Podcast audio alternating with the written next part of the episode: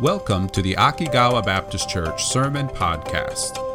We hope this resource will help you in your walk with Jesus as you grow more and more into his image.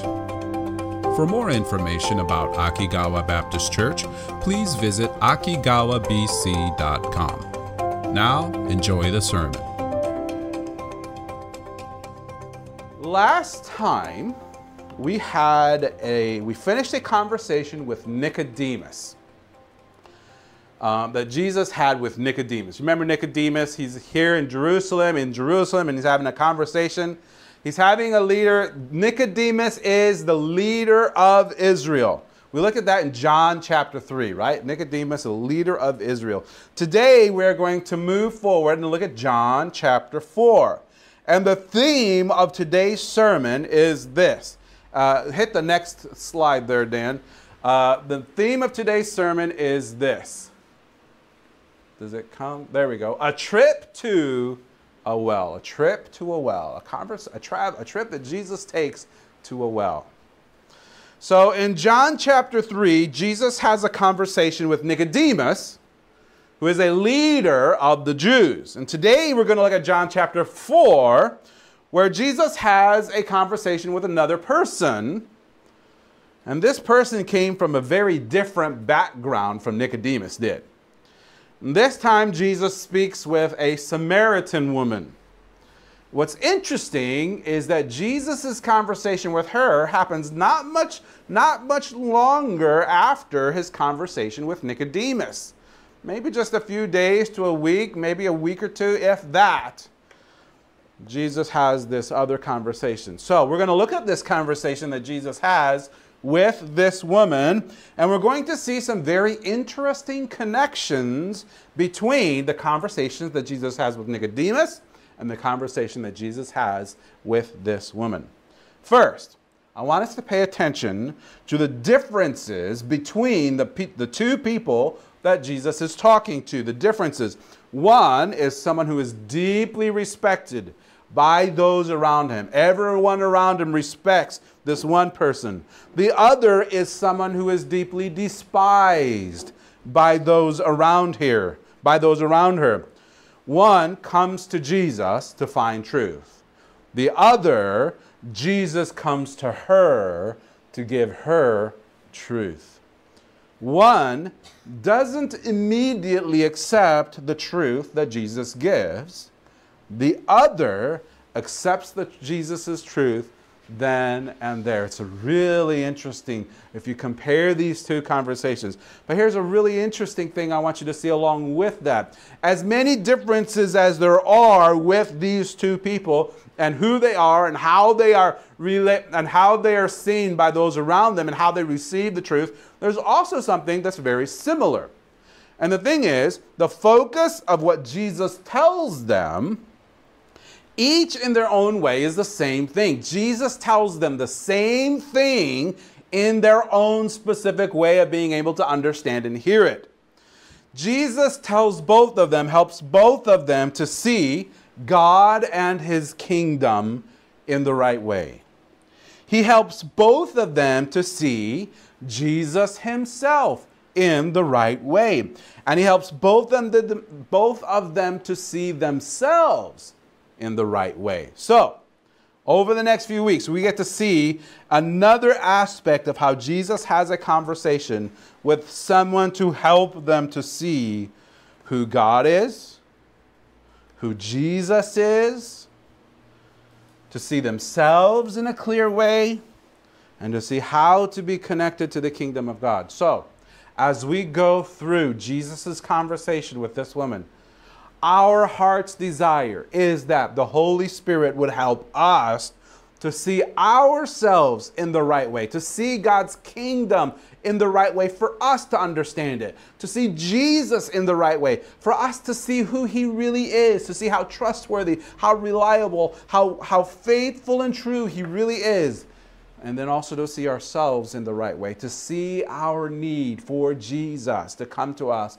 to rescue us, to save us, our need to trust in Him, to walk each day, day in and day out, faithfully trusting in Him and His faithfulness to us. So, let me start by talking a little bit about what happens between these two conversations. Jesus has the conversation with Nicodemus, right? After he has this conversation with Nicodemus, um, he goes, he and his disciples go out into the area around Jerusalem called Judea. He goes into the Judean countryside to help those who are starting to trust in him and to follow in him by baptizing them. Uh, he and his disciples, are, or his disciples, are baptizing them. Kind of like what we got to see last Sunday. We got to see people being baptized in the river. It was an amazing thing to see, right? Well, this is some, an aspect of what Jesus and his disciples did as well. So, as Jesus is baptizing people in the Judean countryside, some other people are starting to attack John the Baptist a little bit. They're starting to say, hey, listen, John the Baptist, you know that other guy, Jesus? He's starting to baptize people too, and we're noticing that he's baptizing a whole lot more people than you are.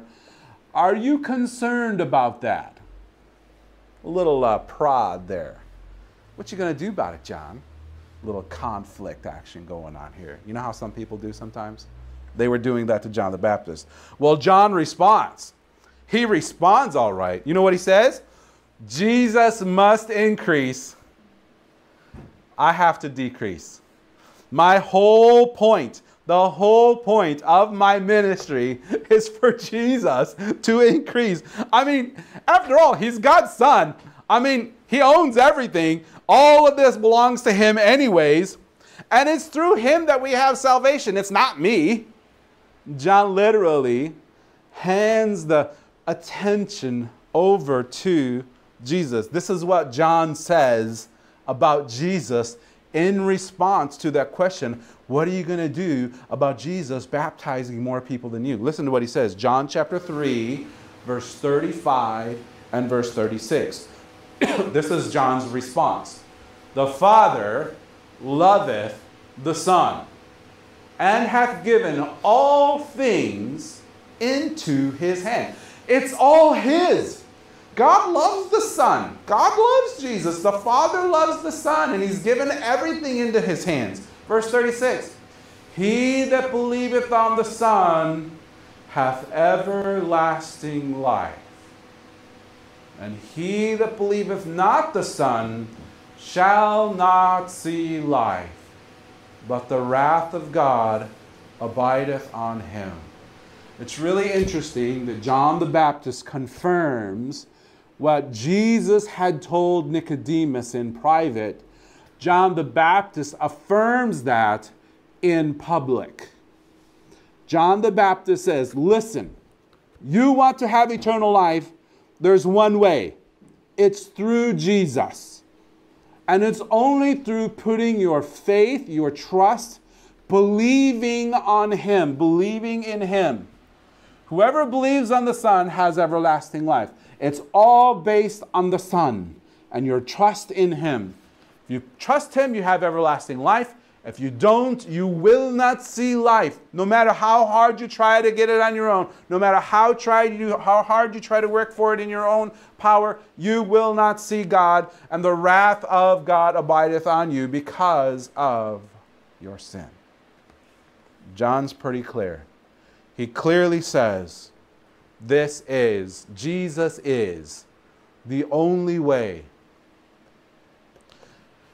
What's really interesting is this so here's John the Baptist baptizing, and then Jesus is also baptizing.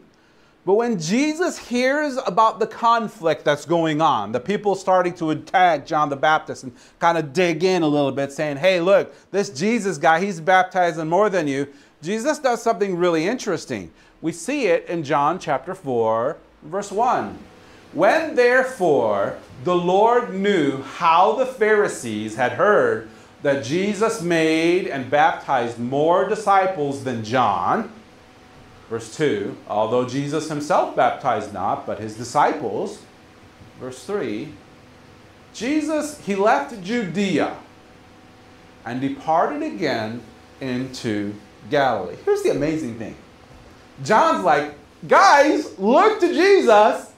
And Jesus, hearing the conflict, doesn't say, what John said, come on, everybody, come follow me. He doesn't do that. Jesus, out of his love for John the Baptist, chooses himself to leave the Judean region and go up north into Galilee. This is what he decides to do. We have a map real quick to kind of give you an idea of what we're talking about. Let's take a look at this map. Here's Jerusalem, right? This is where Jesus was talking with Nicodemus, the big city of Jerusalem. The Judean countryside is this area right here. And Jesus decides, okay, boys, it's time to go up to Galilee. So Galilee is in the northern region. Country, country, country area of Israel. So that's where they're getting ready to go. So they're going to leave the Judean region and go up into Galilee. But before he does, Jesus does something very unexpected, especially for a Jew. He decides to go up to Galilee through a region that all Jews avoided the region of Samaria, right here. He decides to go through Samaria. Verse 4 says it this way And he must needs go through Samaria. Samaria was not a place Jews would go to. They despised the Samaritans. Do you remember way back in Israel's history when the kingdom of Israel was essentially divided into two separate kingdoms? There was a northern kingdom of Israel and the southern kingdom of Judah. Two, same nation, but basically two kingdoms within a nation. It was a horrible situation. Well, the Assyrian Empire invaded the northern kingdom of Israel. And after having invaded it and conquered it and, is, and, and, and, and invaded that area, the, the, the Jews, those who lived there, those who had survived, began to intermarry with the Assyrians. Having done that, their descendants became known as a mixed breed, for lack of a better word. The Jews no longer accepted them as pure Jews. And because of that, that whole region, the northern region of Samaria, that region right there was where they lived, and they would not accept them as Jews. But what's really interesting is that the Samaritans, they saw themselves as legitimate Jewish people who loved God and who served God and they had their own they had their own copy of the laws of Moses which they followed very intently they had their own temple on, on Mount Gerizim. And this is really interesting. We're going to look at this later on. But Mount Gerizim is actually a very important mountain in the history of Israel. Abraham offered sacrifices there. Moses used Mount Gerizim as one of the ways to preach a very important truth to the people of Israel before they entered into the promised land. It was a key mountain in the history of Israel, and that was where the Samaritans built their own temple to worship God. For the Samaritans, they felt like everyone around them despised them, but they also felt like they were truly worshiping God. I bet that must have been hard for them man, we love God. We're trying to follow Him and serve Him, and everybody else thinks we're like scum of the earth, where they're like, we're terrible people, right? So Jesus, but for the Jews, they, they were very despised and looked down on.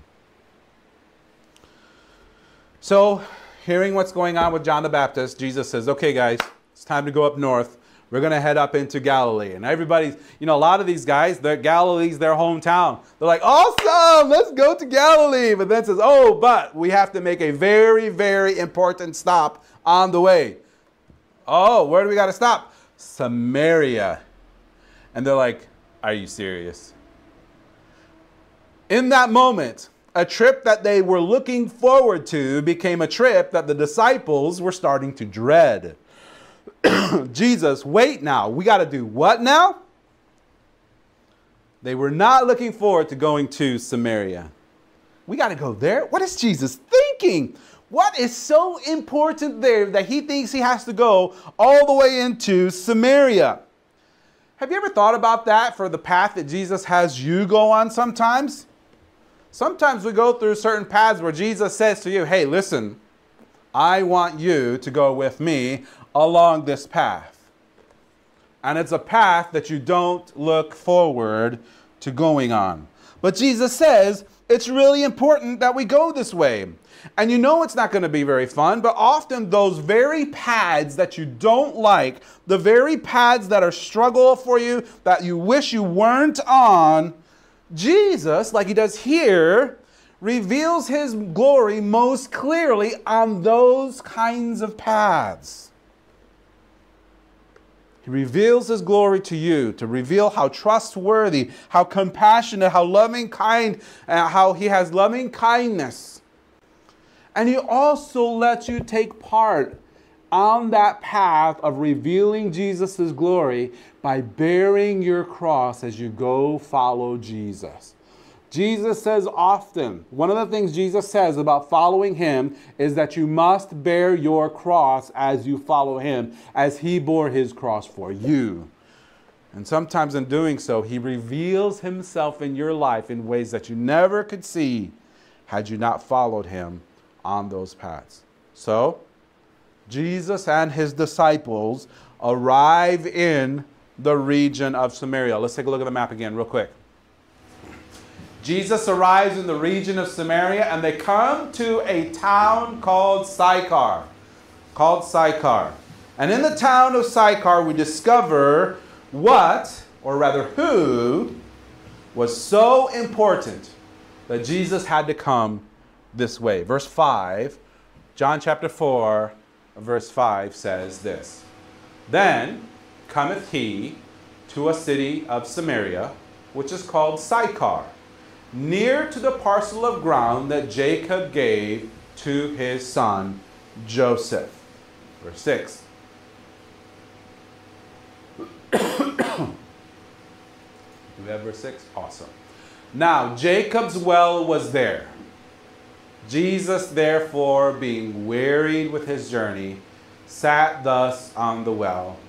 And it was about the sixth hour. The sixth hour is basically about noon, noontime. Okay? Verse 7. There cometh a woman of Samaria to draw water. Jesus saith unto her, Give me to drink. Verse 8. For his disciples were gone away unto the city to buy meat. So Jesus and the disciples get near town, and Jesus sends the disciples into town to get some food. Jesus is weary. Did you notice that? He's tired. Sometimes we overlook that, but I think it's important that we don't.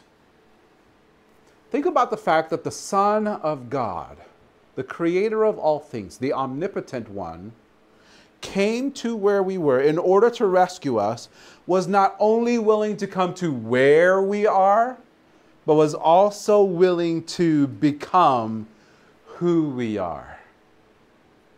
That's amazing if you think about it. The all powerful Son of God, to whom all things exist, for whom all things exist, by whom all things consist, was willing to bear our infirmities, including being exhausted from a long journey.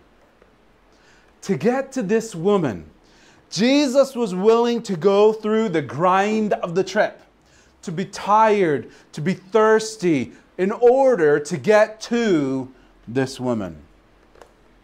So as Jesus sits on, at, at the well, on the well at the hottest part of the day, here comes the Samaritan woman to the well. There are two unusual things that are happening in that situation right there. The first is the time that she comes to the well.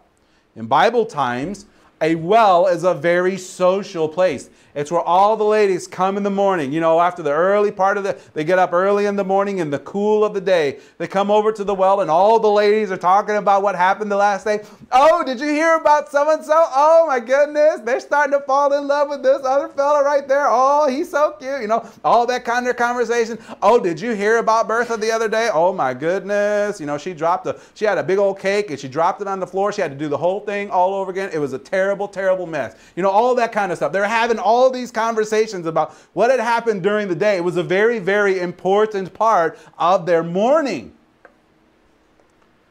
But this woman doesn't go to the well in the morning. She goes to the well in the hottest part of the day at noontime. Why? She came when they weren't around. She came when she was alone and it reveals something about her and the other women in town. She was not accepted by them. She had to come to the well at a time when she knew no one was there. No one would want to go to the well in the hottest part of the day, and yet that's the time she chose because she knew that if she come where she would if she came where there was anybody else, it would be a very very difficult situation for her. The first is the time that she came. The second unusual thing that happens here is that Jesus talks to her and asks her for a drink. This is really interesting. A typical Jewish man would never look, even look in the direction of this woman, let alone speak with her.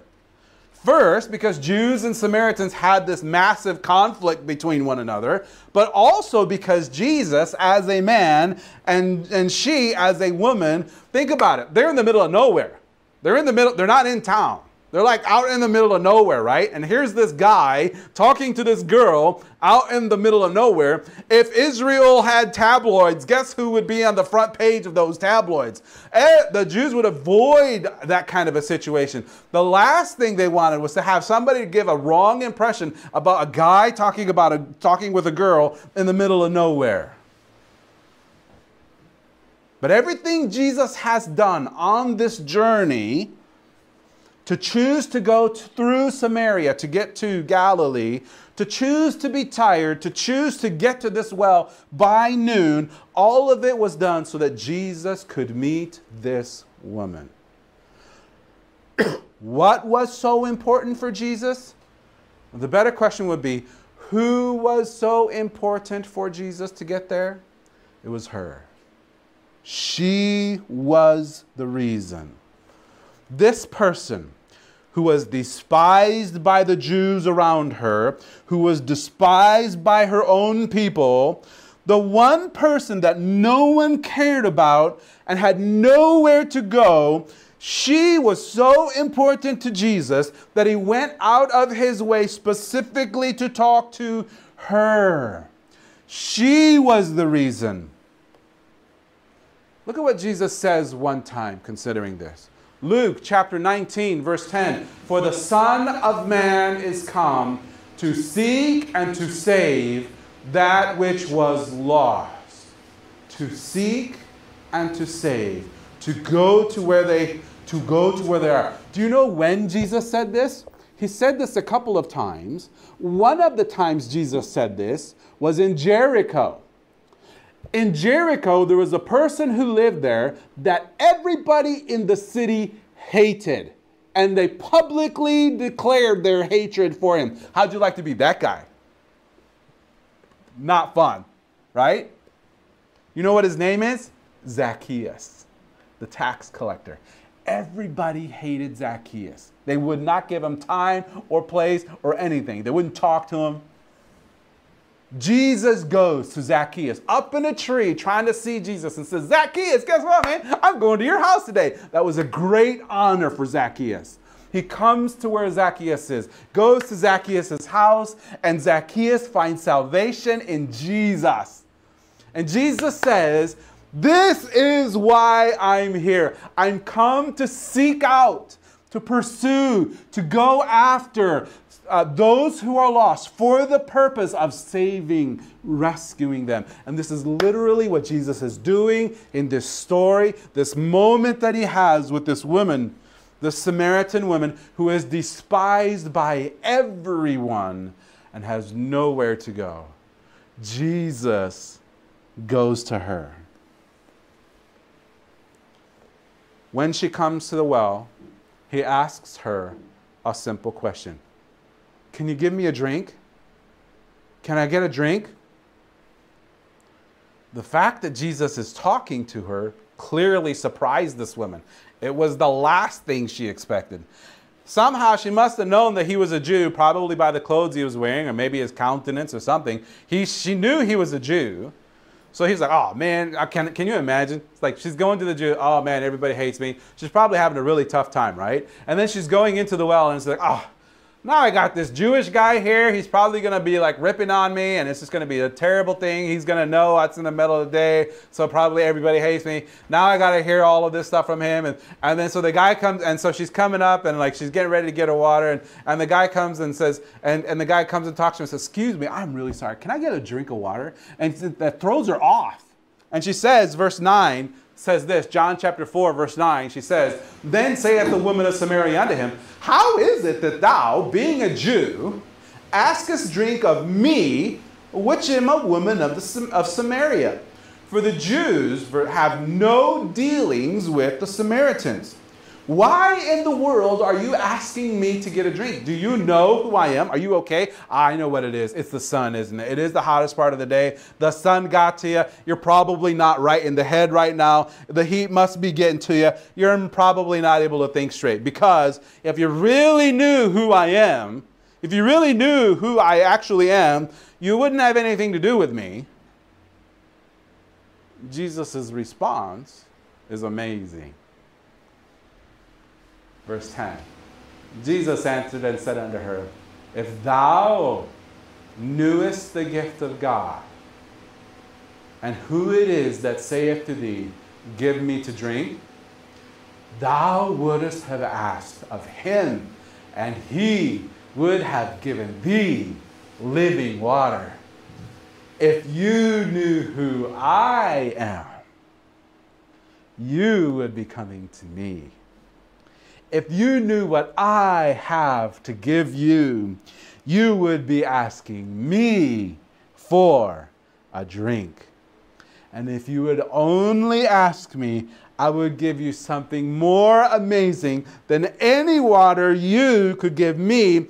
I would give you living water.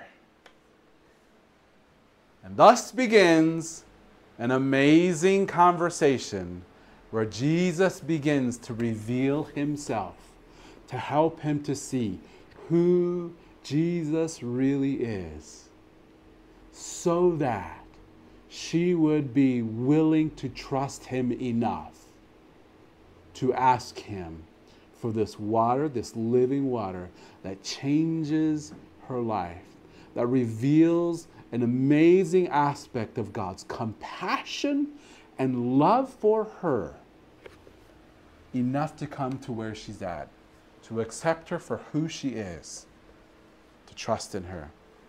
Over the next few weeks, we're going to look at this conversation. It is a conversation that affects not only her, but it is through her that life has been given to not only her, but through her to the whole town. So, over the next few weeks, we're going to look at this conversation. But for today, I wanted you to see the love of Jesus for this woman even before the first words were even spoken. The love he has for her by seeking her out even when everyone else wanted nothing to do with her. And this is really important. I don't know where you are in your life. I don't know how you may see yourself. Maybe you're sitting here, maybe you're watching online and you feel like no matter how hard you try, people just don't accept you. But regardless of how many times you have been rejected by others, please know this there's one person, the most important person in the whole world, who loves you enough to come to where you are. Jesus loves you enough to seek you out no matter how lost you feel, no matter how deeply you feel your despair is and how those around you reject you, Jesus sees you important enough to find you and to rescue you. The Son of Man is come to seek and to save you. What an amazing thing. For those of us who have been rescued by Jesus, each day you live, each path that you are, in, your, in those moments when you feel like God's not watching you, remember, remember, Jesus is by your side. Jesus is there with you. He came to seek you out. He has never left your side. He is walking that path. As you bear your cross in order to glorify Him and help Him to be able to see Him better and to be able to help those around you to see Him better, as you're bearing your cross in those times, don't forget Jesus came to where you are and He's never left your side. He's right there with you the whole time. That gives us confidence to bear our cross as we follow Jesus. That gives us confidence for those who have not yet trusted Him to put our trust in Him. He thinks I'm valuable enough to come to where I am, to, to, to, to go through all of the difficulty of the, of the struggles of the cross to rescue me. And that's worth, that's worth putting your trust in someone who loves you that much. Let's pray. Oh, Father, we are reminded of how much Jesus loves us. By the journey he was willing to take to come to a well in the middle of nowhere, to talk to one person who probably felt more lonely than many of us ever will experience. Father, thank you for this kind of love that you have for us. Jesus, thank you for this kind of willingness, this love that you have for us to come to us. Now, help us respond to that by accepting the gift of living water that we're going to learn more about over the next week or two. By trusting you enough to accept what you offer us by faith. By faith. In Jesus' name, amen.